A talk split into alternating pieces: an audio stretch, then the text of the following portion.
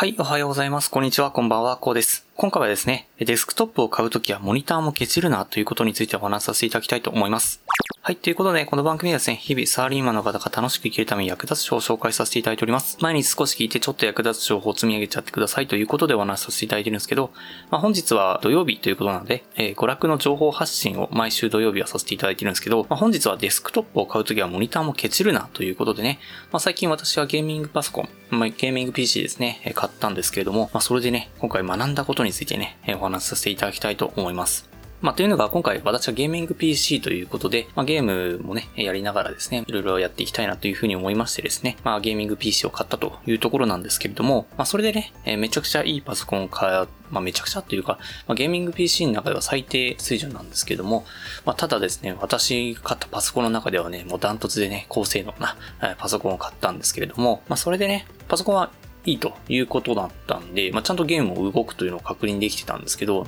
なんかですね、モニターをテレビで最初繋げてたんですけど、なんか動きがおかしいんですよね。まあ、っていうのがアプリをまあ流しながら、まあちょっと動画のね、テロップの編集をしてたんですけど、なんか合わないんですよ。スピードが。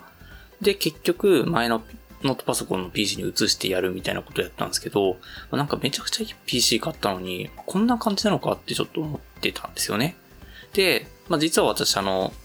そのモニター、パソコンのモニターをね、買ってですね、それが届くまでにちょっとタイムラグがあったので、まあ、それのつなぎとしてね、まあ、テレビつないでたんですけど、まあ、それでですね、モニターが来てつなぎ直したら、めちゃくちゃびっくりしました。その問題完全に解決してるんですよ。もう本来のね、PC の性能を発揮してですね、ちゃんと動画編集もスムーズにできるということで、あの、本当ね、なんか PC の原因なのかなっていうふうに、ふと思ってたんですけど、これ実は、あの、モニターが結構関係するというところをね、え学んだんですよね。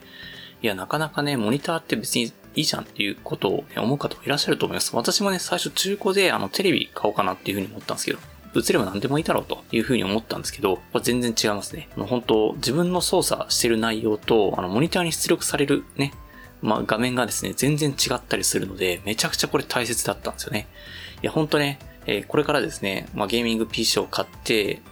行く方がね、もしかしたらいらっしゃるかもしれないと思うんですよね。で、デスクトップを買ってですね、とりあえずまあ、モニターはまあいいでしょう、みたいな。PC の性能だけとりあえず上げとけばいいでしょうというふうにね、考えられる方もいらっしゃると思いますが、いや、私ね、完全にこう、実際にやって学んだ、まあ、実際に体験したことなので、本当言わせていただきますけども、あの、モニターは削らないでくださいと。いや、モニター削るとね、あの、どんなに高性能なね、パソコンでもですね、遊ぼうと思っていたゲームだったりとか、で動画編集でね、クリエイティブなことをやろうとしていた方はですね、そういったところでね、本来の能力をね、発揮できずにですね、そのメリットを享受できないというところになっちゃいますので、まあ、ぜひね、モニターもケチらずにですね、デスクトップを買うときにはですね、ぜひモニターもケチらずにですね、そこはちゃんとしていただきたいなと思います。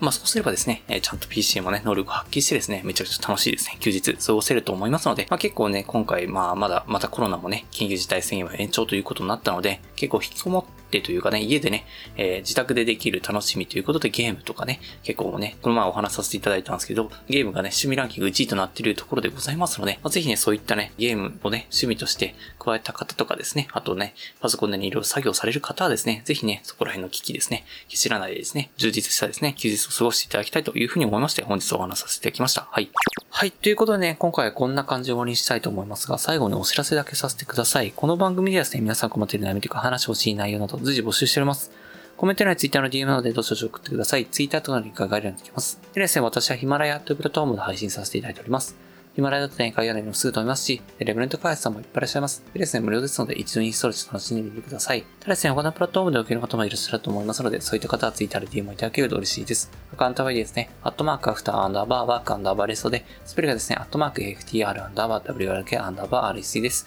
どうしてもしております。